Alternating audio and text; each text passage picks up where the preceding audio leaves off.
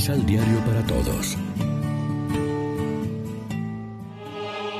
Proclamación del Santo Evangelio de nuestro Señor Jesucristo, según San Lucas.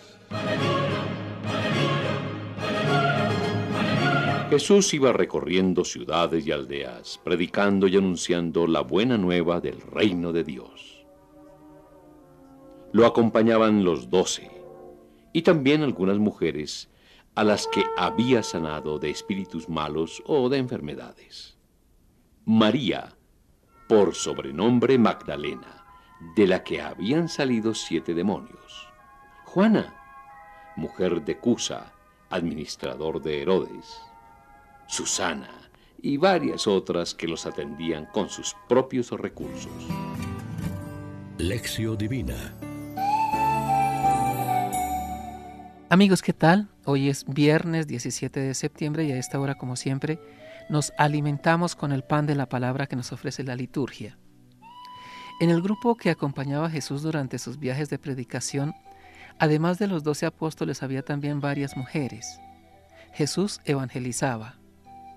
En esta misión se hacía ayudar de un grupo de discípulos. Ayer se nos hablaba de la mujer anónima con fama de pecadora, que obtuvo el perdón y dio muestras de gratitud y amor hacia Jesús.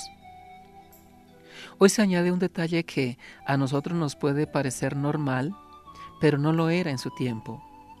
Nunca un rabino admitía mujeres en el grupo de sus discípulos. Jesús sí. Eran mujeres a las que había curado de alguna enfermedad o mal espíritu y le ayudaban con sus bienes.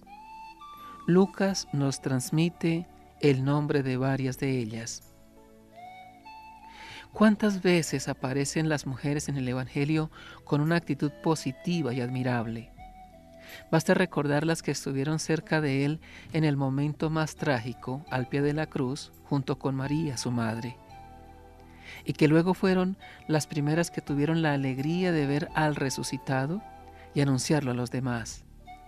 Son un buen símbolo de las incontables mujeres que a lo largo de los siglos han dado en la Iglesia testimonio de una fe recia y generosa, religiosas, laicas, misioneras, catequistas, madres de familia, enfermeras, maestras, que ayudaron a Jesús en vida y que colaboran eficazmente en la misión de la Iglesia, cada una desde su situación, entregando su tiempo, su trabajo y también su ayuda económica. En la Iglesia aunque no se ve actualmente la posibilidad de admitir a las mujeres al ministerio ordenado de diáconos, presbíteros, obispos, es bueno que recordemos que lo principal lo tenemos en común, la fe y la misión de evangelizar. Jesús dijo, ¿quién es mi madre y mis hermanos? El que escucha la palabra de Dios y la pone en práctica. Y en eso las mujeres han sido ya desde el principio la Virgen María, hágase en mí según tu palabra, las que más ejemplo nos han dado a toda la comunidad. Reflexionemos. ¿Has visto algún cambio notorio en la participación de las mujeres en la vida pastoral de nuestras parroquias? ¿Cuáles? Oremos juntos.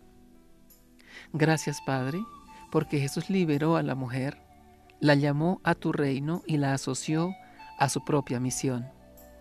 Él rompió todos los prejuicios sociales y religiosos, restituyendo a la mujer su puesto y su dignidad. Concede, Señor, a tu iglesia la apertura de Cristo para continuar hoy la promoción integral de la mujer. Amén. María, Reina de los Apóstoles, ruega por nosotros.